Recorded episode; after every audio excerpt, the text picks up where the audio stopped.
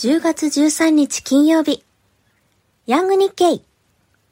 この番組は毎日に寄り添い、あなたと一緒に作る経済番組です。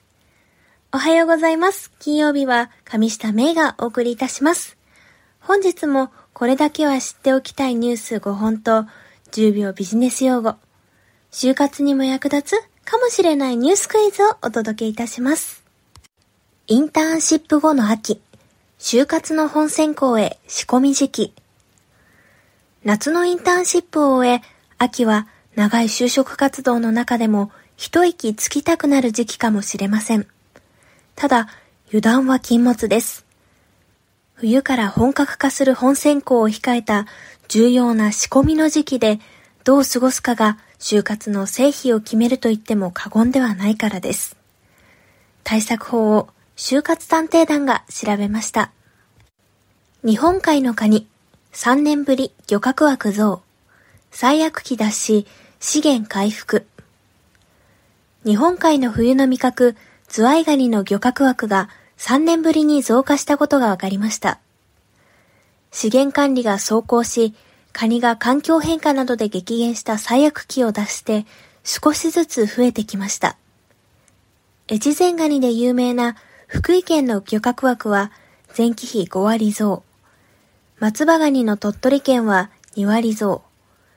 石川県が4割増となりました。国産の増枠に加え、輸入ガニも安くなる見通しで、正月商戦は活況が予想されます。ネクタイ価格6年ぶり上昇。必需品から嗜好品へ。ネクタイの平均価格が6年ぶりに上昇しました。デパートでは1本1万円以上する商品が売れ、専門店ではリバーシブルなど遊び心のある製品が人気を集めています。原材料高や需要の回復に加え、新型コロナウイルス化がもたらした位置づけの変化も透けて見えます。ニトリもはやメーカー、中間排除でお値段以上。ニトリホールディングスが原材料調達から製造、在庫管理システムに至るサプライチェーン構築を自社主導で手掛ける製造小売 SPA に磨きをかけます。中間を徹底的に排除し、流行商品を安く大量に売ります。CM のキャッチフレーズ、お値段以上の実現にメーカー超えの設備投資をつぎ込み、アジアに打って出ます。外債投資、個人アクセス多様に、ネット証券が小口化。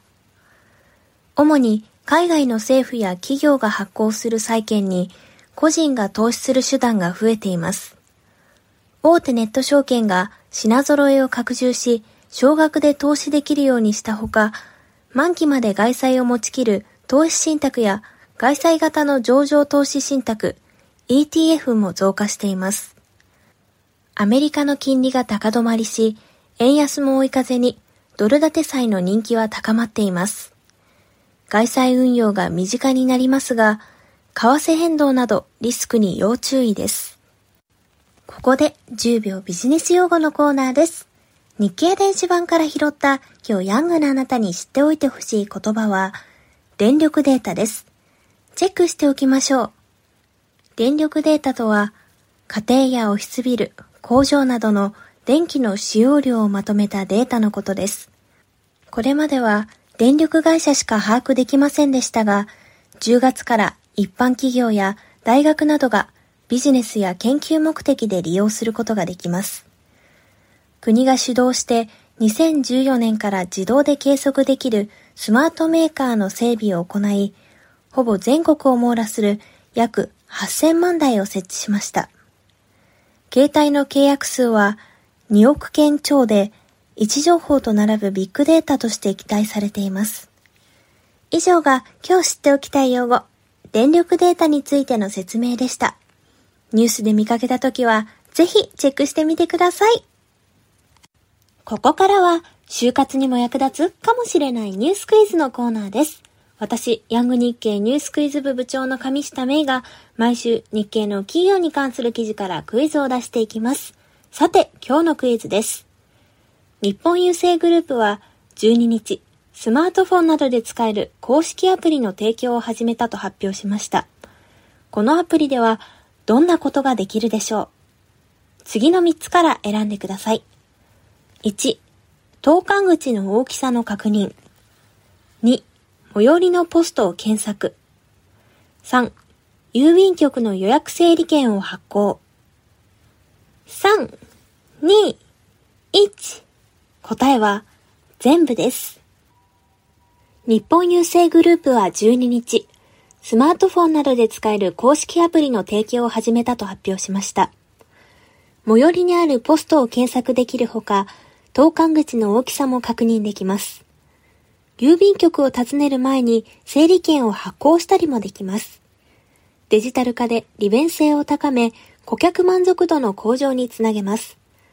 アプリ名は郵便局アプリ。最寄りの郵便局やポスト、ATM の場所のほか、一部の郵便局では、曜日や時間帯別の混雑状況を把握でき、来局前に窓口の整理券を発行できます。アプリでは、U パックや U パケットの送り状の作成に必要な情報を事前入力することもできます。配送状況の検索や再配達の依頼などにも対応しています。今後は、ゆうちょ銀行やかんぽ生命保険などのグループ会社とのサービス連携も検討していきます。最近、留学先の弟に荷物を送るため、郵便局によく行きます。とても便利なサービスだなと思いました。このニュースについて詳しく知りたい方は、このチャプターのリンクから記事を読みになれます。次回もぜひチャレンジしてみてください。ヤング日経金曜日、上下芽がお送りしています。先日の3連休、妹が北海道大学で行われる学会に出席するため、私も母と付き添いという名目で札幌に行ってきました。最終日、せっかくならクラーク像が見たいと、私と母も一緒に北大に行きました。私が想像していたのは、立像だったのですが、北海道大学にあったのは胸像だけでした。せっかくなら見たかったなぁと思いながら、ポプラ並木を見たり、大学内をふらふら歩いていると、総合博物館を見つけました。その博物館は、無料で入館することができるにもかかわらず、様々な興味深い展示がたくさんありました。明治2年、1869年に、ロシアが南下してくる可能性を察知し、日本は開拓使を設置します。それから北海道の開拓が始まりました。その3年後には、北海道の開拓に従事する人材を養成するために、東京に開拓士仮学校を開校します。その数ヶ月後、女学校も開校しました。その3年後、仮学校が札幌に移り、札幌学校と解消されます。